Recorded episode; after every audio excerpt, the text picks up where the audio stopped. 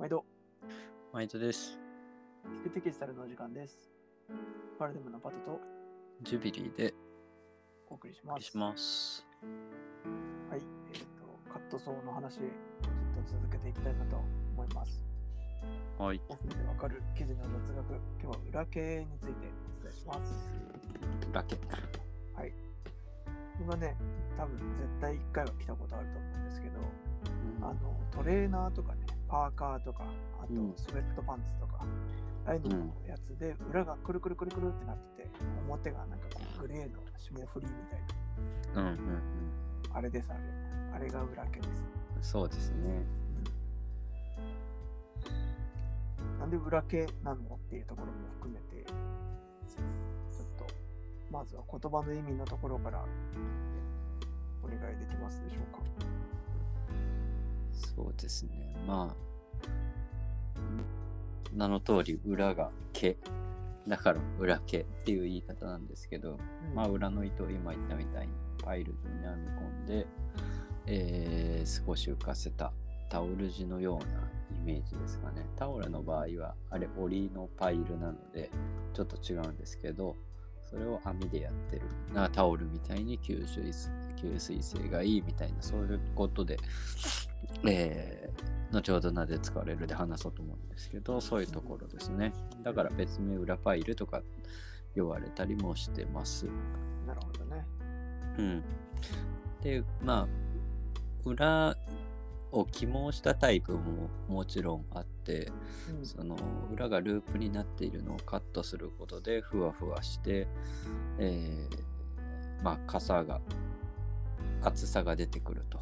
なので、あったかさが出てきてっていうことでこういうタイプは結構ポリエステル紺だったりポリエステルの素材が多く使われるかなっていううん。感じね、ですね。だから裏毛とそれを起毛した裏起毛とまうんあそういうものが、えー世の中にいっぱいあるかなという感じですなるほど。はいこうチャンピオンの昔のやつとかもね、あの裏がくるくるのループになってなくて、それを書いてふわふわになってるやつ結構ありますもんね。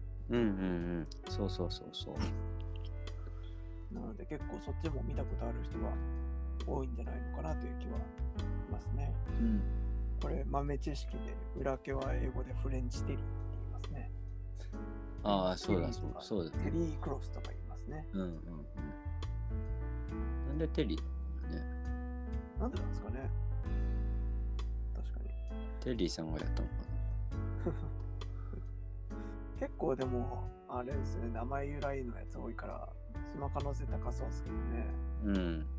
そうだねまあ、日本の裏毛は結構ね、海外から評価高かったかなって気がして、特にその、パンパンに詰まってる系のね、ドスめのフレンチテリーみたいなのとか、うん。あとまあ、あの、裏毛の特徴として3種類糸使ってて、うん。表に見えてるやつと裏のくるくるのやつとその間に挟まってる糸って3種類使ってて。うんまあ結構それの塩梅でいろいろまあ表情も変えれたりするんですけど、うん。まあ、結構面白い糸を表に使ってみたりだとかうんうん。カシミヤこのバカ高いやつとか作ったりします、うん。やってたね。確かに。あれは謎アイテムでしたね。なんか、さっくり編んだらすごい気持ちいいのになんかパンパンの 超分厚い。うん。なんかもう4000円とかする記事になって、もうよく使うなみたいなこともありましたけどね、うんちょっとミスったらえらい金額になっちゃうから、すごいドキドキしながらやってた記憶がありますね。うんうん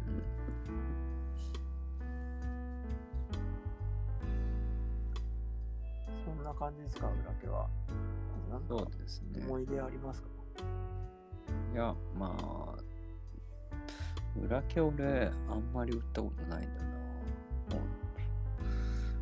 ただまあ自分で、ね、スウェットとかを持ってるから、結構あの、軍物でもたまにあるんですけど、うん。あの、あと作ってる中で面白いのは、やっぱ裏毛でも、こう、今言ったみたいな素材が違ったりとか、あとは裏の毛の飛び方が違うとね、結構細かくいかついものになったり、うんうんうん。めちゃくちゃループがでっかくてふわふわになったりとかね。うん。